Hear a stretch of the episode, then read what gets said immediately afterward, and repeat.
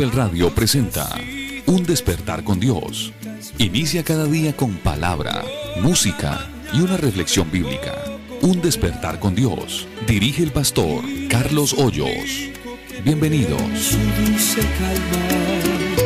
Él nos escucha pues tanto. Alivia de cualquier.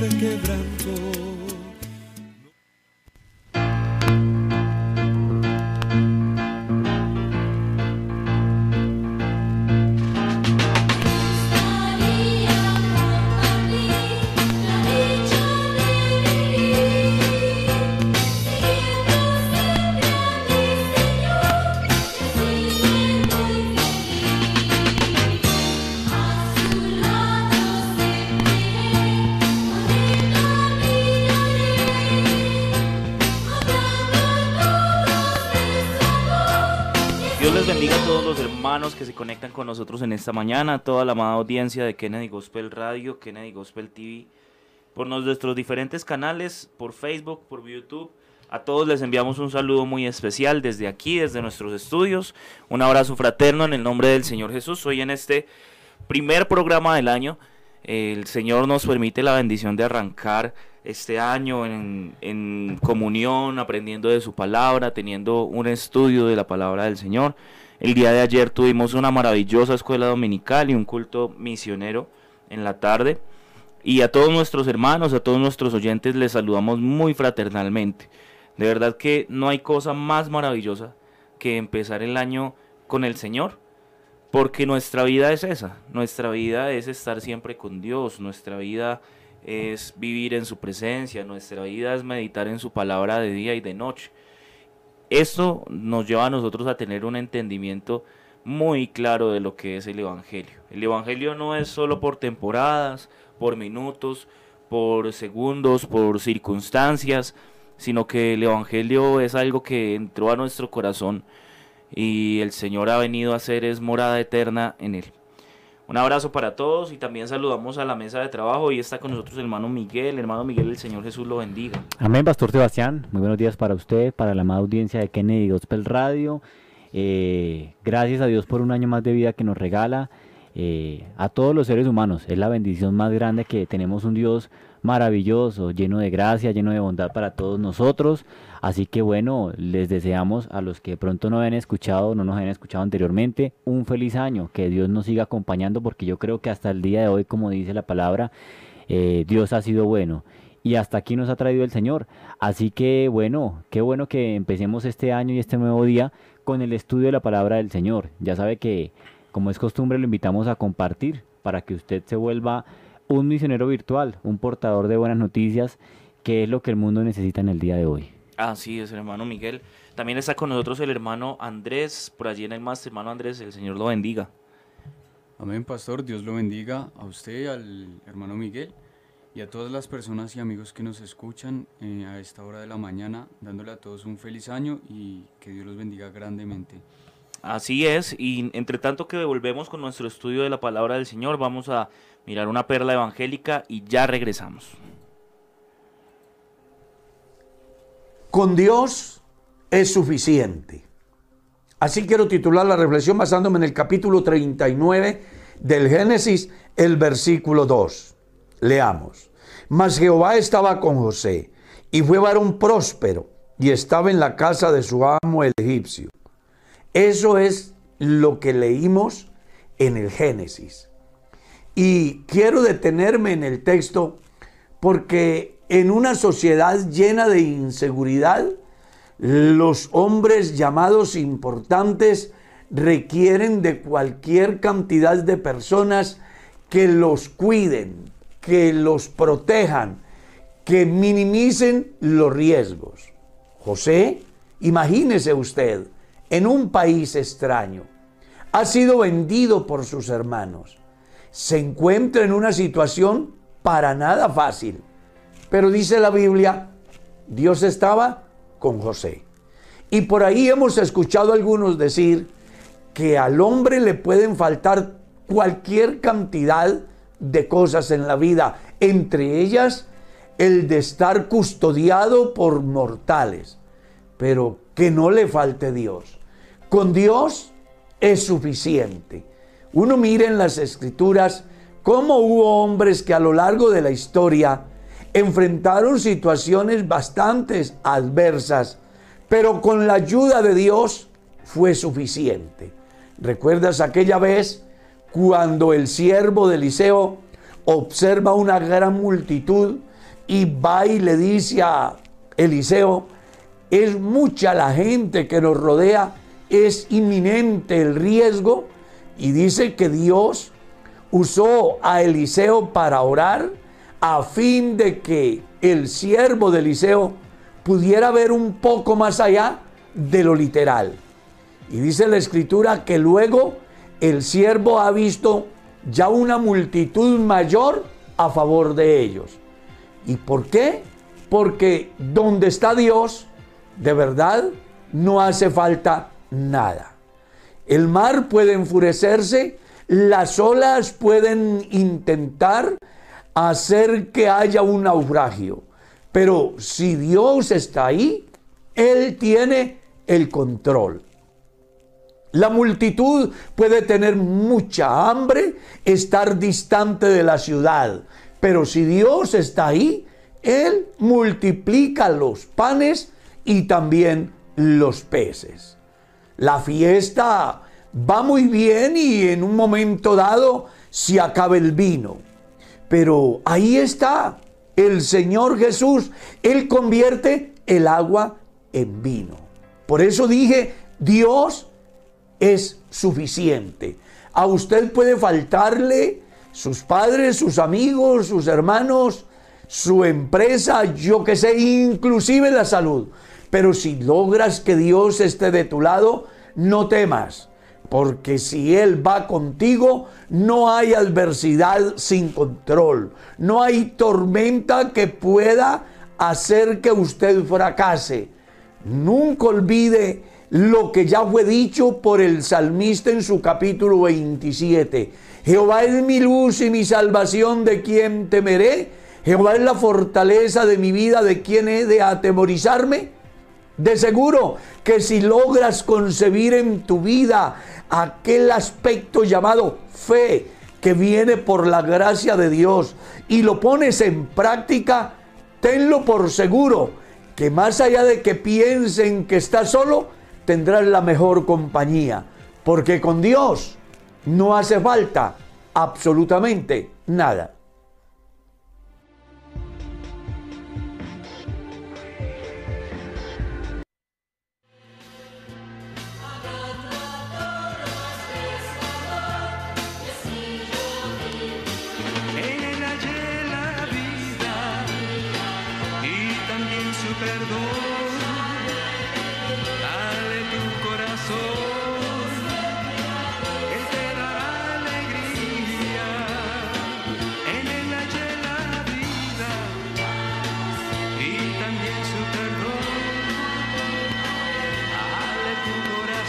Qué bendición y seguimos con este estudio de la palabra del Señor. Hoy aquí eh, ubicados en el capítulo 21, el versículo 12 del libro del Éxodo. Recuerde que estamos haciendo este estudio secuencial desde el Génesis, ya venimos eh, por el capítulo 21 del Éxodo.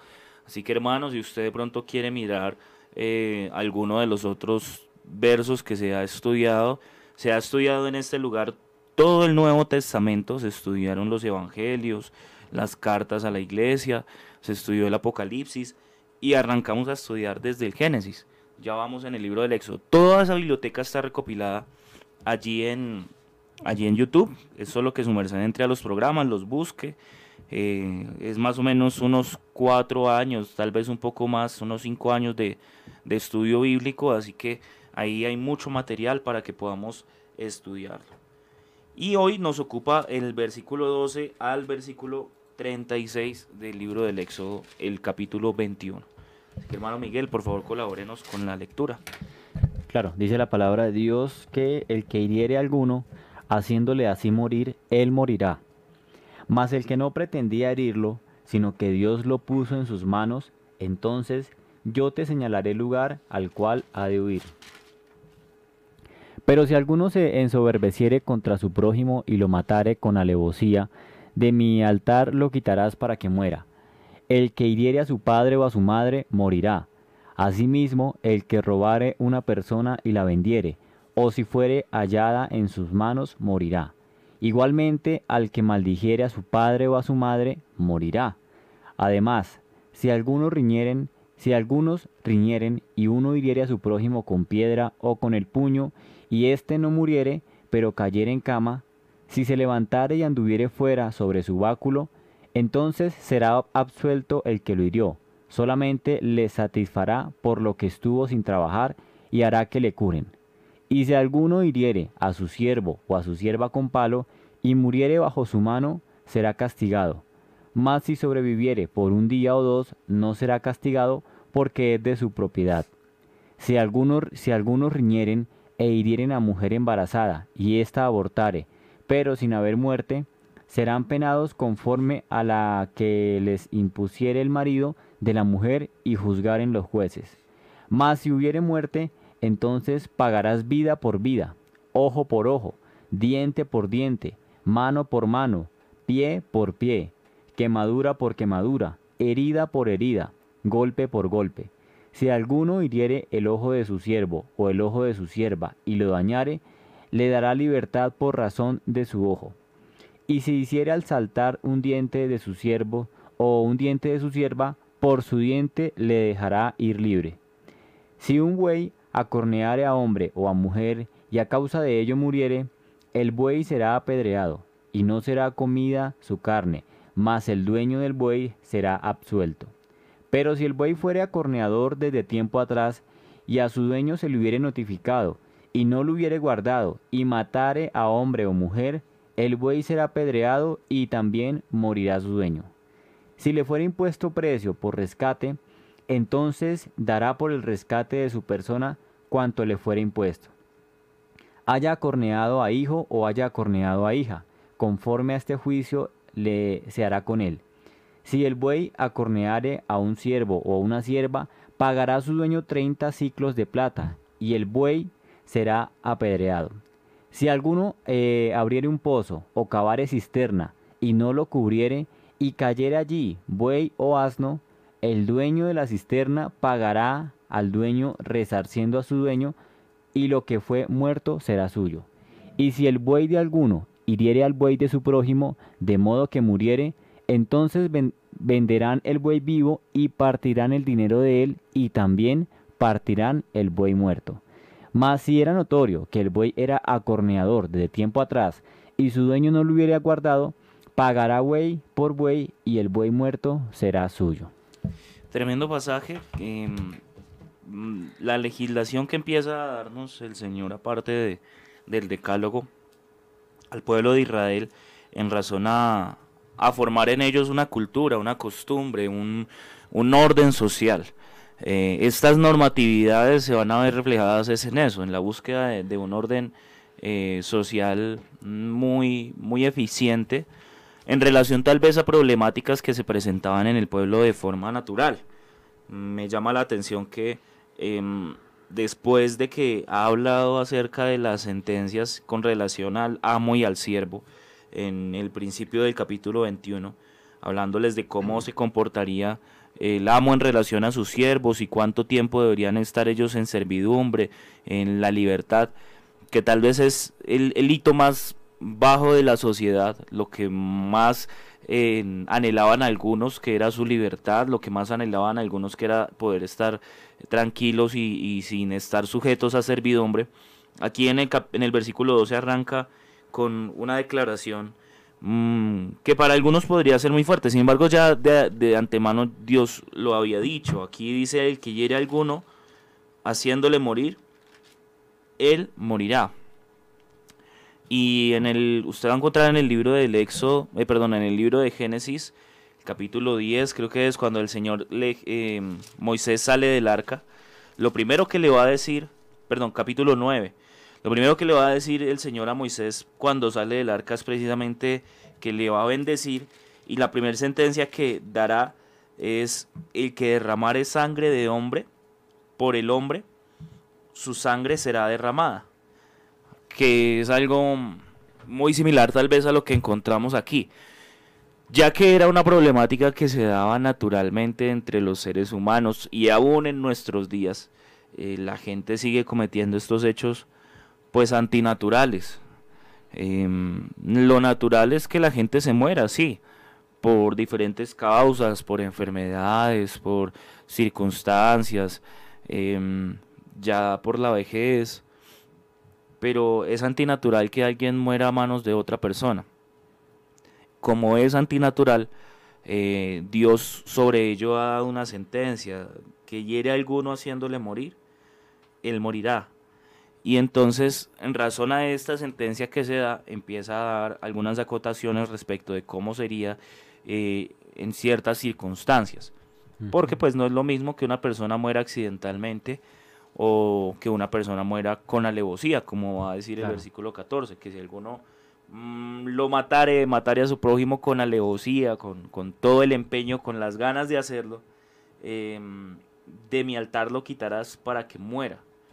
Claro. Este tipo de cosas van a ser muy mm, certeras respecto de lo que ahora va a ser la ley para ellos. Porque eso me hace pensar que Moisés eh, fue un asesino y en algún momento estando en Egipto eh, mató a un egipcio. Sí, es que pensaba que más adelante también se hace mención a una acción que tuvo Moisés, que fue cuando se levantó contra ese egipcio. Y, y- y yo creo que, que esta parte de la ley, eh, de cierta manera, hacía sentir culpable a todos. Nadie se, se, se libraba del mandamiento de Dios, ¿no? Me parece muy interesante también que cuando eh, se imparte la ley, que son más o menos en unos cuatro capítulos que podemos darnos cuenta, y, son leyes para todo tipo, ¿no? Eh, pero arranca primero con un manual de convivencia entre Dios y el ser humano, una regulación en cuanto a lo moral y en cuanto a lo que Dios exige para un pueblo. Y segundo, entre los mismos seres humanos. Ahí eh, anteriormente leíamos acerca del trato entre el amo y el siervo. Y ahora vamos a ver acá una variedad de reglamentos de convivencia, digámoslo así, ¿no? Eh, me, me gusta mucho porque es el prim- primer modelo de legislación que establece Dios y que aún, pues en este tiempo, parte de, de algunas cosas, pues podemos verlo en nuestra sociedad, ¿no? Porque aquella Claro. persona que es homicida, pues tiene que pagar eh, una, esa deuda de cierta manera, mediante la ley. Pero me parece interesante es como eh, esa regulación entre la regulación que da Dios entre los seres humanos, porque si no hubiera regulación, pues cada uno viviría de cualquier manera. Cada uno robaría a su prójimo, cada uno mataría. Es más, eh, cuando vemos el estudio de la palabra en Génesis, eh, que Caín se levanta contra Abel, pues vemos que Dios no está de acuerdo con, con esa, esa clase de, de homicidio que pasa. Y tanto así que trata de proteger a aquel agresor para que no le maten, ¿no? Ahora vemos acá que cuando el pueblo ha crecido, pues trae más problema, trae más, eh, un manejo más complicado y es tanto, tanto así que viene a regularse por medio de estas leyes que Dios establece, ¿no? Claro, pensando en eso precisamente, eh, hacía el comentario de, de Moisés porque si lo miráramos ya bajo este parámetro que el Señor da en, en, el- en esta reglamentación, esta normatividad que se está estableciendo, Moisés habría tenido que morir Claro. eh, o habría tenido que huir a una ciudad de refugio. Claro que él lo hizo con alevosía, porque él estaba intentando salvaguardar o defender aquel eh, miembro del pueblo que estaba siendo azotado. Entonces, este tipo de cosas eh, me encantan de Dios porque Dios no trata de, de de evadir eh, las problemáticas respecto de las situaciones que viven algunos. Y pensaba, pensaba en esto respecto de lo que hoy se vive en, en la vida cristiana. Eh, hay circunstancias y hay situaciones de las cuales somos participantes todos a causa de, de la concupiscencia, de los problemas de conciencia, de lo que en algún momento el cristiano pudo ser y el hecho de que hoy se ha transformado por la gracia y por el reconocimiento de Dios hacia eh, una nueva criatura que es creada para Él, en santidad, en fe, en amor. Pero entonces eh, me encanta que Dios nos hace un llamado a no evadir esas problemáticas que en algún momento se tuvieron. Y me explico. Eh, he encontrado personas de otras organizaciones u otras denominaciones que intentan tapar el sol con un dedo. y entonces eh, hacen, digamos que, cuestionamientos respecto de sus propias personas pensando que ellos ya son perfectos. Y resulta que el bautismo que ahora corresponde a esto no quita las impurezas de la carne, sino que nos da la aspiración de una buena conciencia para Dios. ¿Cómo así, hermano? Entonces, ¿las personas cristianas pecan? Sí, es lo que aparece en la carta de Juan, el capítulo 1, que dice que si alguno dice que no peca, este es mentiroso. Pero estas cosas les escribo para que no pequen, pero si alguno hubiese pecado, abogado tenemos para con el Padre, a Jesucristo el justo. Él es la propiciación por nuestros pecados, y no solamente los nuestros, sino los de todo el mundo. Así que lo que debemos nosotros entender como cristianos es que, claro, no abundaremos en el pecado para que la gracia abunde, de ninguna manera. Los que hemos muerto al pecado, ¿cómo viviremos aún en él? Pero Dios no intenta ocultar esa parte eh, de las personas, sino que al contrario, trata de mostrar que a través del Evangelio y de la transformación que da el Evangelio, eh, se da una nueva vida en el creyente, se da una nueva vida en las personas, no intentando nosotros pretender haberlo alcanzado de allá, sino que proseguimos hacia la meta. Eh, en, este, en este parámetro, hermano, yo quisiera que, que- que pensáramos lo importante o lo, tal vez lo trascendental que era para Moisés estar mencionando esta reglamentación eh, en, en razón a algo que para él había sido tan crucial. Claro. Y hoy nosotros predicamos y hablamos y con, con fe lo, lo expresamos acerca de los parámetros de una vida cristiana saludable y una vida cristiana sana, aunque muchos de nosotros en algún tiempo pasado hayamos cometido muchos errores delante del Señor. Pero hoy nos ponemos en pie y con la cabeza en alto para hacerlo no porque seamos muy buenos, sino porque nos ha alcanzado una gracia redentora.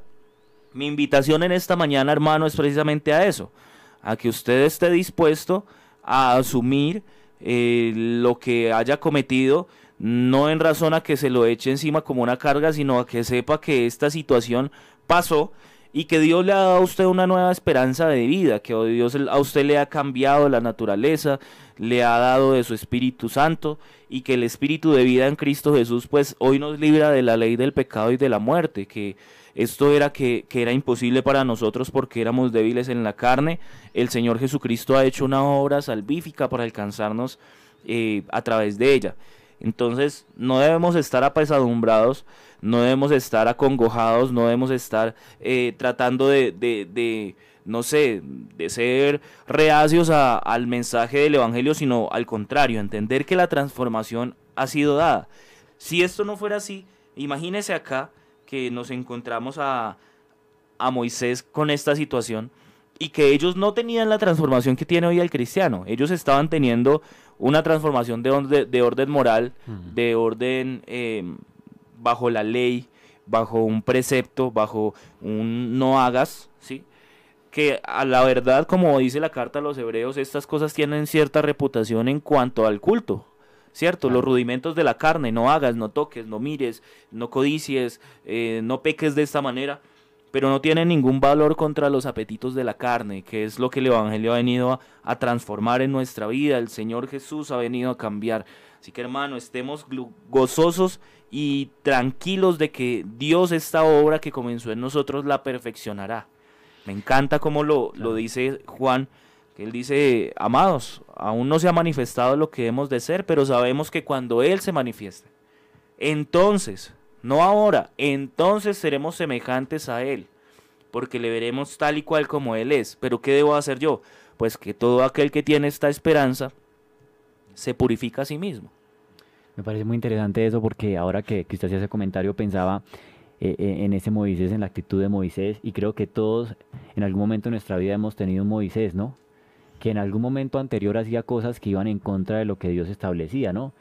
Pero mire que desde el momento en que se imparte la ley, Dios ha tenido misericordia por el ser humano. Es más, desde que se crea el ser humano, Dios ha tenido misericordia por él.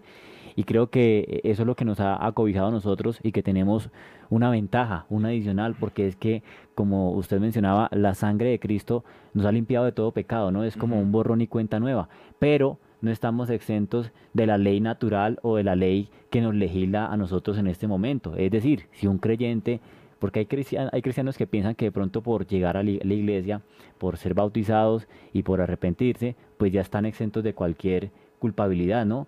Y, y si bien estamos sujetos a la ley de este mundo, de cierta manera, si alguien comete eh, una acción que va en contra de, de lo moral, de, no sé, un homicidio, un robo, pues va a tener que ser juzgado por esa ley también, ¿no? Claro. Pero a lo que me refiero es que la obra de Dios es perfecta porque nos perdona, nos limpia y nos da una nueva oportunidad de empezar una nueva vida, ¿no? Que es lo que ha venido sucediendo con ese Moisés, hablando específicamente de él, el líder del pueblo, que anteriormente había cometido algunos delitos, había cometido algunas faltas y es más, el pueblo lo había practicado seguramente, pero aquí vemos que la ley del Señor, como diría el Salmo 19, dice que la ley de Jehová es perfecta.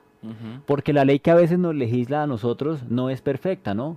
Se habla de, de esas leyes que tratan de, deberían beneficiar al pueblo, pero va en contra de la vida, leyes que favorecen eh, cosas que no agradan a Dios. Pero la ley de Jehová es perfecta, dice el Salmo, y dice que sus mandamientos son rectos, y dice que el juicio de Jehová son verdad. Y contra eso no hay ley. Creo que lo que Dios establece es algo justo para el ser humano, eh, es algo correcto. Y creo que es lo más maravilloso que hoy podríamos resaltar porque lo- los que legislan para el pueblo en el tiempo de hoy, el tiempo presente, pareciera que no lo hicieran de la mejor manera, ¿no? Claro, sin embargo, para nosotros, pues iba a ser imposible cumplirla. Que es Claro. lo que va a decir Pablo, lo que va a referir en la carta a los romanos, el capítulo 7, usted va a encontrar que él dice que precisamente no es que la ley haya sido mala, sino que el mandamiento era santo, agradable, perfecto, pero que como el mandamiento vino para mostrar al pecador, al perdón, al pecado pecado, y, y al pecador un, un condenado por causa del pecado, pues por esta ley vinimos todos a ser muertos y a estar condenados. Pero gracias doy a Jesucristo, dice él en el último texto de este capítulo, que nos lleva de triunfo en triunfo. Eh, no hay otra forma bajo la cual la persona va a poder libertarse de este problema eh, o esta situación de la legislación que hay establecida, sino en Jesucristo. Porque en Cristo hoy nosotros tenemos redención por su sangre, el perdón de pecados. Bajo esta figura es que nosotros hoy vamos a encontrar que hemos sido salvos. No porque nosotros o nuestras justicias hayan sido buenas delante de Dios, porque hayamos hecho alguna obra que nos haya salvado, sino porque la gracia vino a nosotros y hoy bajo esa figura de la gracia nosotros vivimos para Dios en la nueva vida que Él nos entregó. Pero me encanta que este, este pasaje nos, nos muestra varias cosas, varias normatividades que se van desprendiendo del mismo decálogo, ¿no? Porque ya el- el- en, el, en los diez mandamientos, eh, un- alguno de ellos era precisamente que no matarás. Pero acá hace un desglose mucho más efectivo para la relación social de cómo va a funcionar esto de no matarás, porque de orden moral el Señor les dice no maten, pero entonces les explica, si matan, mueren, Claro. si matan, tienen que huir, si matan, serán quitados del altar. Ahora el versículo 17 va a hablar acerca de los padres, entonces va a decir igualmente, el que maldijere a su padre o a su madre, morirá hablando de la eh, sentencia que pesa sobre aquella persona que no cumpla el mandamiento que dice honra a tu padre y a tu madre para que te vaya bien. Acá entonces vamos a encontrar que eh, este desprendimiento de normatividad se va a dar en razón al mismo decálogo. Y entonces eh, lo, que, lo que sucede allí es muy tremendo, hermano, porque mm, no vamos a encontrar simplemente una situación, digamos, pequeña en razón a la, a la complejidad de lo que es el ser humano. La gente piensa, yo he escuchado con muchas, me he encontrado con muchas personas que piensan que, que estos días son muy terribles porque se está levantando una violencia en las familias, porque se está levantando eh, el pecado, porque y sí es verdad que el pecado ha mutado, sí es verdad que lo hemos visibilizado mucho más, pero el ser humano eh, desde que pecó en Adán siempre ha sido malo, porque Claro. Caín fue un homicida. Porque en adelante eh, usted va a encontrar cantidad de situaciones en la historia bíblica las cuales nos llevan a ver que el ser humano era malo. Es que sabe que yo creo que la consecuencia de lo que hoy vivimos nosotros o lo que vive la sociedad eh, es consecuencia de eso, ¿no? Definitivamente la palabra lo va a decir, por un hombre entró el pecado y así mismo entró la muerte.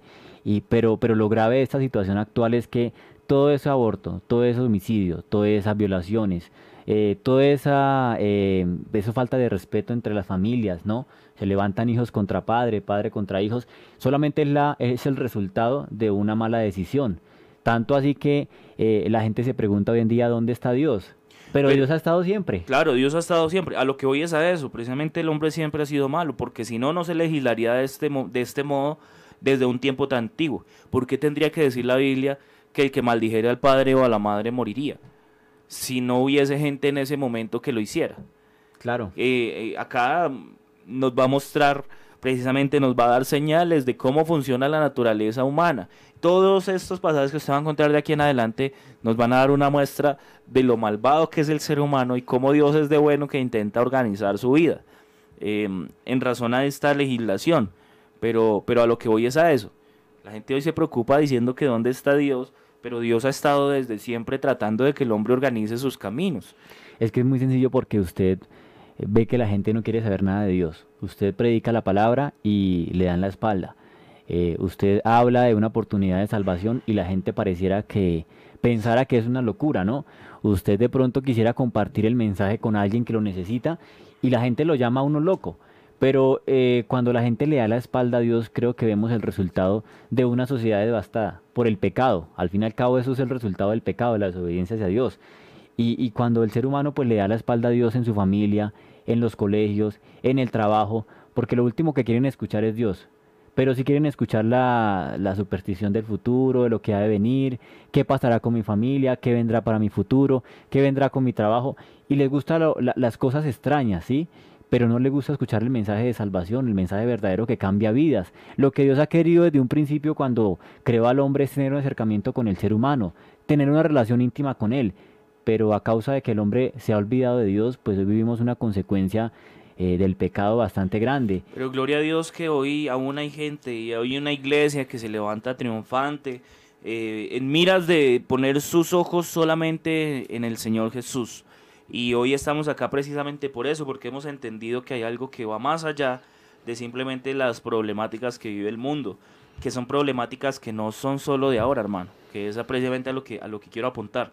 Son problemáticas que se han visto desde siempre que hoy son más visibles porque tenemos medios de comunicación, porque tenemos internet, porque nos damos cuenta de lo que pasó a la vuelta de la esquina o nos damos cuenta de lo que pasó al otro lado del mundo. Cosa que antes no pasaba, ¿no?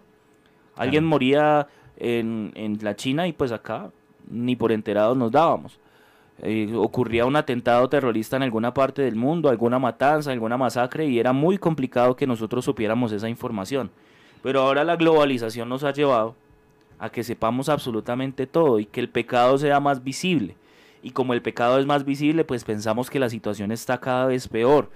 Y sí, pueda que hayan muchas cosas que hayan surgido en estos últimos tiempos, pero el pecado ha estado en el hombre desde el principio. Y Dios, intentando corregir esta problemática, entonces legisla de esta manera. Y mira lo que continúa diciendo verso 18 además. Si algunos riñen y uno hiere a su prójimo con piedra o con el puño, y éste no muriere, pero cayere en cama, si se levantare y, anduviere fuera sobre el báculo, entonces será absuelto el que lo hirió. Solamente le satisfará lo que estuvo sin trabajar y hará que le curen. Eh, hablando de, las, de las problemáticas, de, los, de las peleas. Ya sabemos que si muere, pues se va a dar la situación que aparece en los textos antes. Eh, pero acá dice que si la persona se levanta y no, no, murie- no muriere de, de- de la golpiza que le han dado, eh, la persona que le hirió sería absuelto. También va a hablar acerca de la reglamentación con los siervos. Si alguno hiere a su siervo o a su sierva con un palo y muriere bajo su mano, será castigado. Pero no habla de un castigo como la muerte, sino de un castigo diferente. Eh, ya que pues precisamente lo que va a decir los textos adelante nos va a dar luz sobre esto. Más si sobrevive por un día o dos, no será castigado porque es de su propiedad. Entonces, una persona que estaba sujeta a servidumbre era una persona que le pertenecía a su amo. Verso 22. Si algunos riñeren e hirieren a mujer embarazada y ésta abortare, pero sin haber muerte, serán penados conforme a lo que les impusiere el marido de la mujer y juzgaren los jueces. Más si hubiere muerte, entonces pagarás vida por vida. Y entonces da una reglamentación que ha sido muy latente, no solo en la época pasada, no solo en, para ellos como pueblo, sino muchas culturas adoptaron este mismo tipo de pensamiento, ¿no? Vida por vida, ojo por ojo, diente por diente, mano por mano, pie por pie, quemadura por quemadura, herida por herida, golpe por golpe. Y esto, esto es muy tremendo, hermano. Porque son ordenanzas que tratan de organizar a nivel cultural, a nivel social, una normatividad que va a tratar de, especificar eh, circunstancias que se pueden dar en el desarrollo de la vida. Pero algunas de ellas a nuestro tiempo eh, serían un poco complicadas de, ejecutar, ¿no? Yo pienso, por ejemplo, en el accidente que tuvimos hace poco con mi esposa. Y a mí se me fracturó una pierna. Y nunca se me ocurriría a mí fracturarle a, a la persona que cometió el accidente o que, que fue, que cometió la falta eh, la pierna para resarcir mi daño. Son, son cosas que de pronto uno no se imagina. Tal vez nosotros que hemos sido limpiados con la sangre del Señor Jesús y estamos hoy eh, con, con esta nueva expectativa de vida, nunca las hemos llegado a pensar y a dimensionar de esta manera. Pero para ellos, dentro del desarrollo de la naturalidad, pues se convertían en el día a día. Y yo creo que este tipo de circunstancias también es lo que ha llevado a que los hombres tengan eh, esas problemáticas tan, tan fuertes, tan arraigadas a su vida. Y que el Señor Jesús entonces va a desvirtuar eh, en, en- en la segunda ley, ¿no? En lo que vamos a llamar nosotros.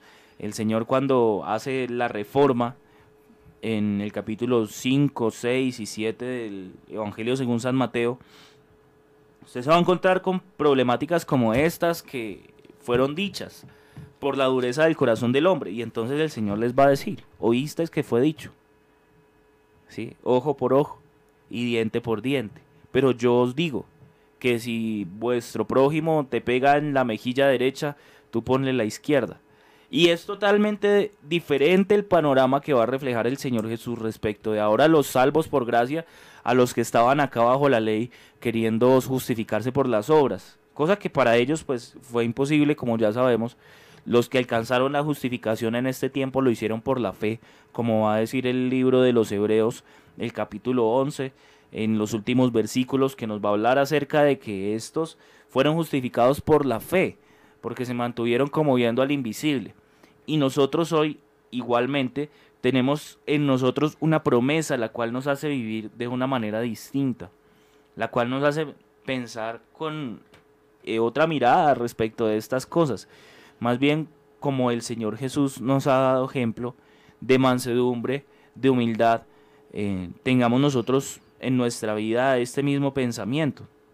Es bueno, es bueno que entendamos eso que usted está diciendo, porque creo que, que estos mandamientos que se habían dado era para regular la actitud del pueblo, porque al parecer la maldad del mismo pueblo, eh, pues en cuanto a sus pensamientos de idolatría, eh, en la manera de actuar con su prójimo había sido muy malo, ¿no?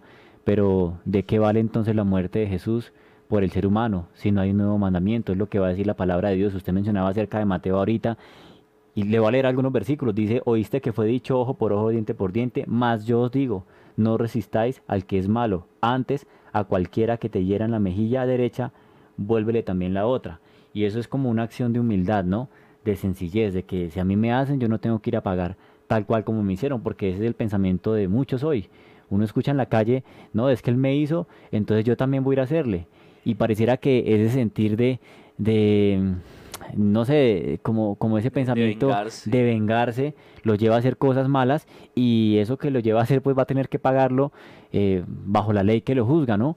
Pero, pero la palabra del Señor es muy clara cuando dice que la ley dice o el mandamiento dice, mas yo os digo. Y es un nuevo mandamiento que Jesús ha venido pues a dar al ser humano para que piense de una manera diferente. Hay prohibiciones acerca de, del juramento y la venganza, va a decir Mateo, ¿no? Va a hablar acerca del amor hacia los enemigos, porque dice que oíste que fue dicho, amarás a tu prójimo y aborrecerás a tu enemigo, pero yo os digo, amad a vuestros enemigos y bendecid a los que os maldicen.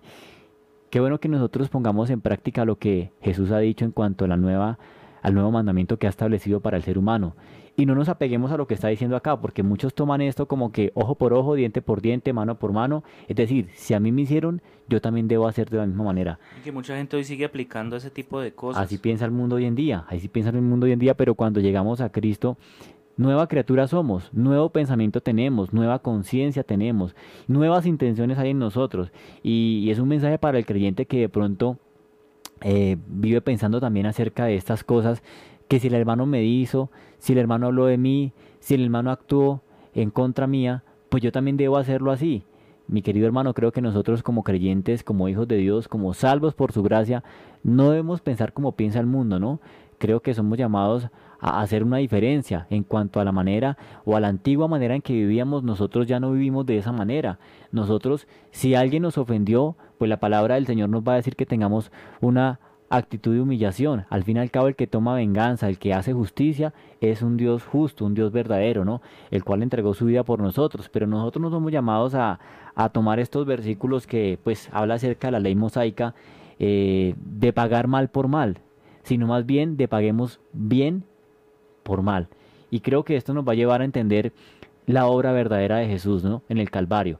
Eh, pero en cuanto a lo que nos eh, habla acerca de esos versículos, pues bueno, era, era la regulación para el pueblo de Israel, como lo mencionaba en un principio, una regulación que al parecer pues tenía que darse para llevar a cabo el comportamiento o la buena conducta de los Claro, israelitas. so- sobre todo era por las problemáticas que ellos vivían. Em, eran, eran situaciones que eran comunes dentro del desarrollo de, de su vida. Y claro, hasta el momento pues ya se habían establecido unos jueces, cuando alguien tenía un problema venía ante los jueces. Pero entonces, mm, pensémoslo de esta manera. Eh, Acá tengo a Andrés y tengo a Miguel que tienen dos maneras de pensar diferente, tienen eh, dos formas de concebir la vida distintas y entonces a uno les ha dado una ley, no les ha dado unas ordenanzas, no les ha dado un medio para el cual juzgar y viene una persona a presentarse con un problema ante Andrés, Andrés le dice una cosa y viene la misma persona a presentarse con el problema ante Miguel y Miguel pueda que le diga otra. Entonces, en razón a este tipo de circunstancias que son comunes que se puedan dar, que de hecho se, van, se dan, por ejemplo, en nuestra sociedad, en nuestra legislación, acá el Señor es contundente. Esto funciona de esta y esta y esta manera.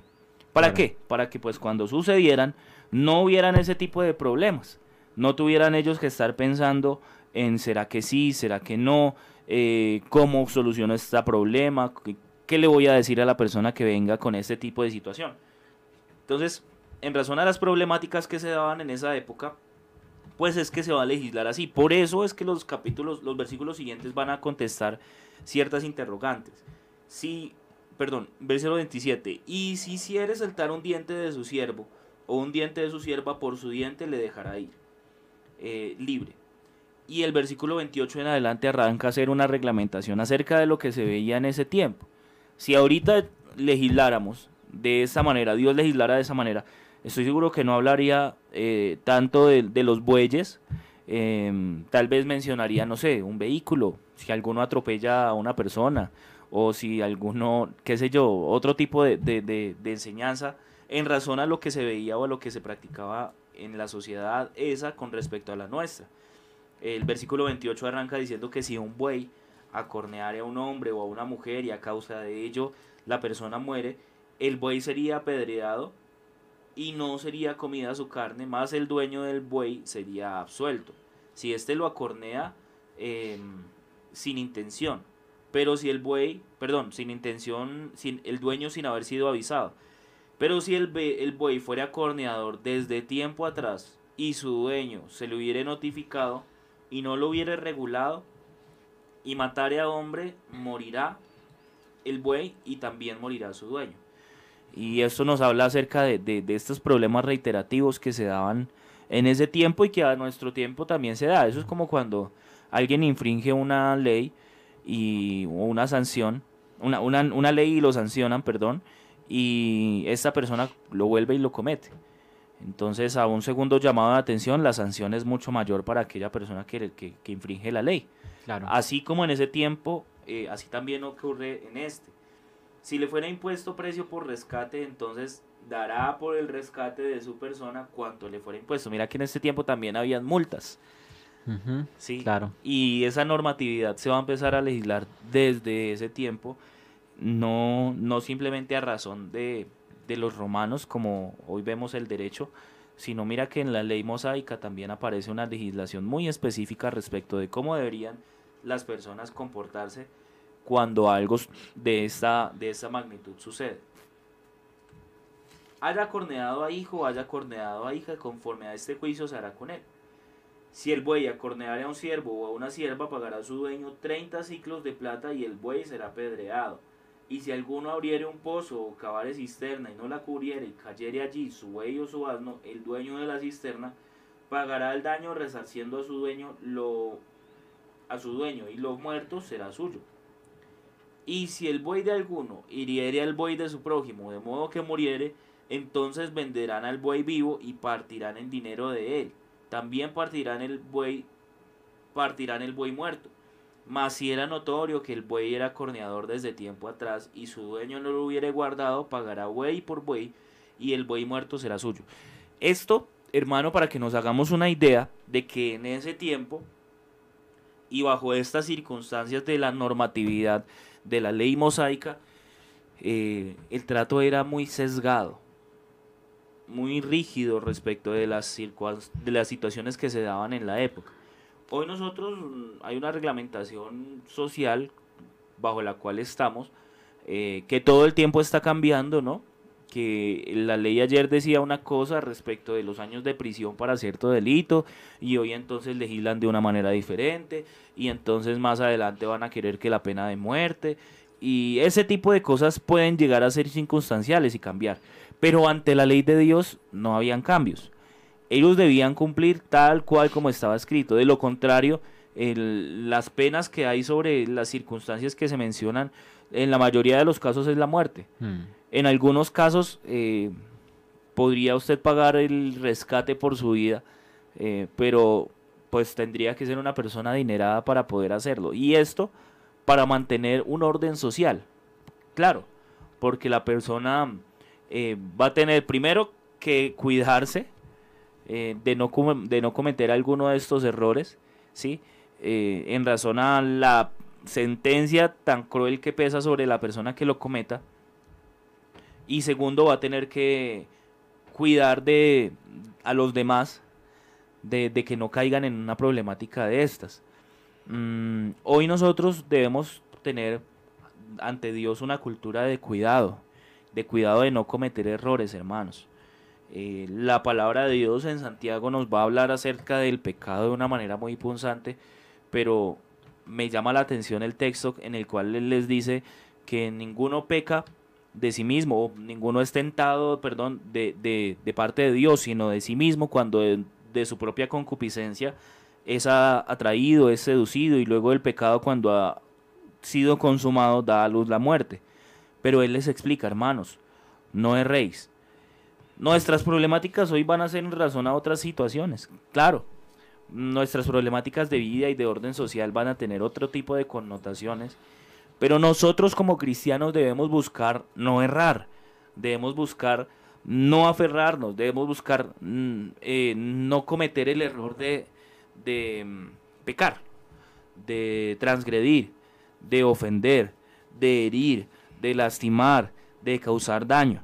Mira que la mayoría de reglamentación que aparece aquí en este, en este orden no afecta directamente a Dios mi actitud, sino a mi prójimo, a mi hermano, a la persona que está a mi lado. Y el Señor ha sido claro cuando les ha dicho un nuevo mandamiento yo les doy, que os améis los unos a los otros. Claro. Claro, el primero y el mayor de todos, amarás al Señor tu Dios con todo tu corazón, con toda tu mente, con todas tus fuerzas. Pero hay uno que es muy similar y es que debemos nosotros tener cuidado de las personas que nos rodean. Qué bueno que nosotros, siendo cristianos, siendo la luz del mundo, eh, siendo estas personas que Dios ha dejado en esta tierra para que lleven el mensaje del Evangelio, tengamos un pensamiento respecto de cuidar a nuestro prójimo, respecto de estar al pendiente de la circunstancia que le aqueja, respecto de estar en función de la vida de mi hermano. Porque el que ama a su hermano, a sí mismo se ama. Claro. Y, hermano, lo digo porque esta legislación no es ajena a la humanidad, a lo que ellos sentían en ese tiempo. Y lo que les dice el Señor Jesús respecto de que amen a su prójimo no es ajeno a lo que pasa hoy en día. Hoy en día la gente va en búsqueda de su propio beneficio sin tener en cuenta al otro. Mm. Sobresalir, em, que me vaya bien a mí, buscar cómo aventajar, eh, que si me dio las vueltas mal, pues él fue el que perdió. Que si él cometió un error y yo estoy ahí para librarlo del error que está cometiendo, eh, no, pues a mí eso no me va ni me viene.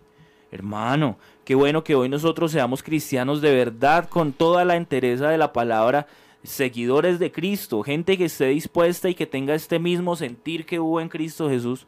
¿Cuál?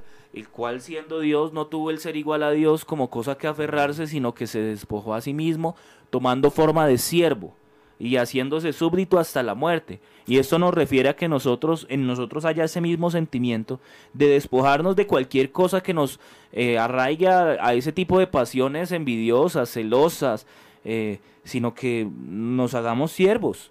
El Señor les ha dicho eso, Claro. que los reyes de los reinos se enseñorean y ejercen gobierno sobre ellos, pero no será así entre vosotros, sino que el que de vosotros quiera ser primero será siervo de todos, el que quiera ser mayor será vuestro servidor.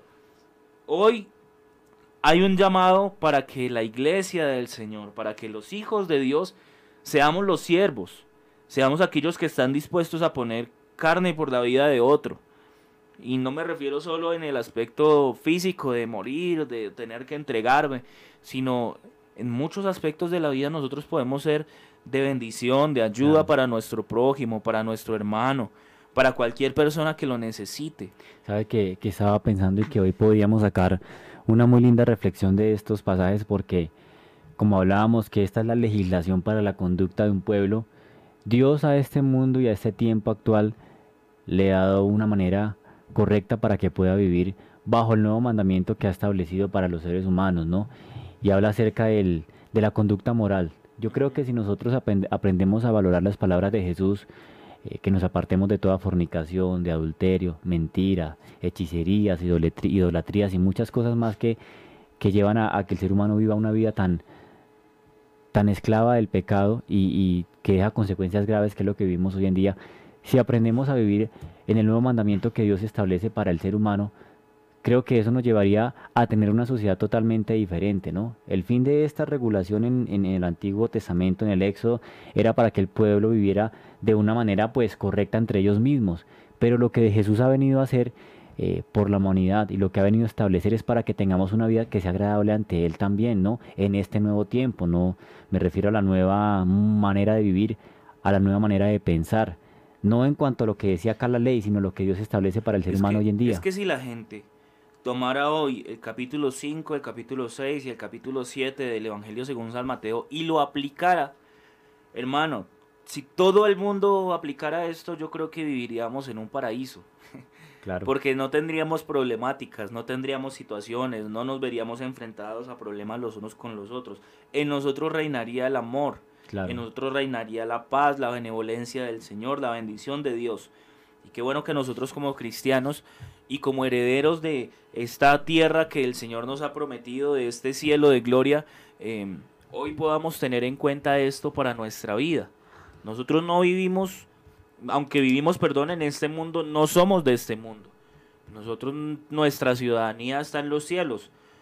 Y nosotros nos comportamos en razón a donde proviene nuestra ciudadanía. Porque aunque vivimos acá, aunque estamos bajo este espectro carnal y estamos alrededor de tantas personas y tantas situaciones y tantas circunstancias, no podemos dejar que el mundo de hoy nos abrume con eh, también sus propias normatividades o su propio modo de ver la vida que al final va a ser corrompido. Pero una cosa sí tengamos en cuenta, que si nosotros vivimos según lo que Dios ha planteado por nosotros, hermano, nuestro final va a ser exquisito. Así es. Eh, vamos a poder degustar una gloria todos los días de nuestra vida. No simplemente eh, esperar a que lleguemos a ella, sino que hoy somos herederos porque hemos recibido las arras de nuestra herencia hasta la redención de la posesión adquirida, que es ese espíritu glorioso que mora en nuestro corazón y nos hace vivir todo el tiempo como en el cielo. Amén. Hermanos, el tiempo se nos ha ido y vamos a orar. Vamos a orar por todos los que escriben, piden oración.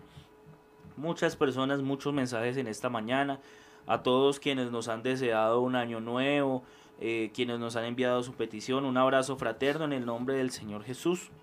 Les amamos. Esto sin ustedes no sería posible. De verdad que este programa y todo lo que acá hacemos de manera virtual eh, lo hacemos pensando en, en la iglesia del Señor, en los hermanos que a la distancia nos escuchan.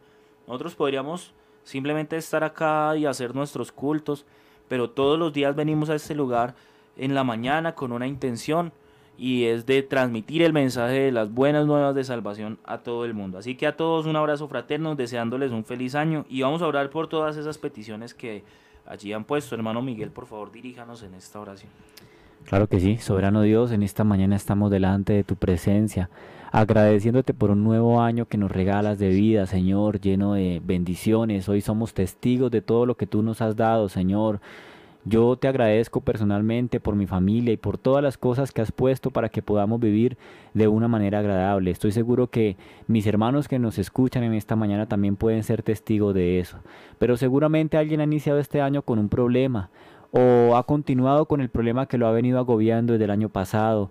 Ha iniciado este año con una mala noticia en su familia, una mala noticia personal, con problemas, con dificultades, Señor. Pareciera que las situaciones no fueran las más fáciles al inicio de este año, porque la palabra dice que hay problemas, hay angustias en el ser humano, hay dificultades, que muchas son las aflicciones que padecemos. Pero hay una ventaja en esta mañana, Señor, y es que contamos con tu bendición, con tu presencia, que creo que es lo más grande y lo más maravilloso, por encima del parte médico, por encima de las buenas palabras, por encima de la voz de aliento de cualquier persona está tu presencia que nos ayuda a llevar esta situación difícil, Señor. Hoy suplicamos como todos los días que estamos expuestos a necesidades, situaciones difíciles, problemas, angustias, dificultades, enfermedades, Señor, a la misma muerte. Pero Dios mío, estamos seguros que si tú nos acompañas en este camino, Señor, en este nuevo año, Señor, si tú estás con nosotros, yo, sé- yo estoy se- seguro y convencido que va a ser más fácil llevar esta situación, Señor. Más bien hoy pedimos que nos enseñes, que nos muestres, que nos des sabiduría, Señor, que fortalezcas nuestra fe por medio de esta prueba, Señor, que nuestra mirada y nuestras esperanzas estén siempre puestas en ti, Señor, sabiendo que tú conoces el fin de esta situación, sabiendo que tú sabes qué va a suceder, Dios mío, y que por medio de esta situación vamos a aprender algo maravilloso, Señor. Así que ayúdanos a entender el propósito de esta prueba, Dios mío. Ayuda a mis hermanos que están enfermos en una cama, en un hospital en esta hora, Señor. A mis hermanos que están sin trabajo, a los que inclusive no tienen nada que comer en esta mañana. Yo sé que tú eres un Dios de provisión, que tú que tú ayudas, Señor, que tú sustentas la vida del que está necesitado, Dios mío. Aquí estamos pidiendo, Señor, porque solamente estamos convencidos que tú eres el único que puede socorrer y ayudarnos en nuestras debilidades y problemas, Señor Jesús. Lo pedimos en tu santo nombre, Dios mío bendito, en esta mañana, Jesús. Amén. Amén, gloria al Señor. Y así hemos llegado a un final más de, de un despertar con Dios. Mm, un abrazo fraterno para todos nuestros hermanos, hermano Miguel. Claro que sí, hermano Sebastián. eh, deseamos que tengan un excelente día de la mano del Señor. Eh, a los que están viajando y disfrutando en otra ciudad eh, o tal vez en la playa, que Dios los bendiga, que disfruten bastante sus días de vacaciones para que cuando volvamos pues empecemos recargados. Claro que sí, hermano Andrés. Amén, pastor, Dios lo bendiga y al hermano Miguel y a todas las personas y a los hermanos que nos escucharon, deseándoles que tengan un maravilloso día y que Dios los bendiga. Claro que sí, un abrazo fraterno para todos en el nombre del Señor Jesús. No se desconecte de nuestra programación. Si Dios lo permite, el día de mañana estaremos acá con un pastor responde. Un abrazo, que el Señor Jesús les bendiga. Oh bendito Jesús, pues me das tu amor. Creo en ti. Por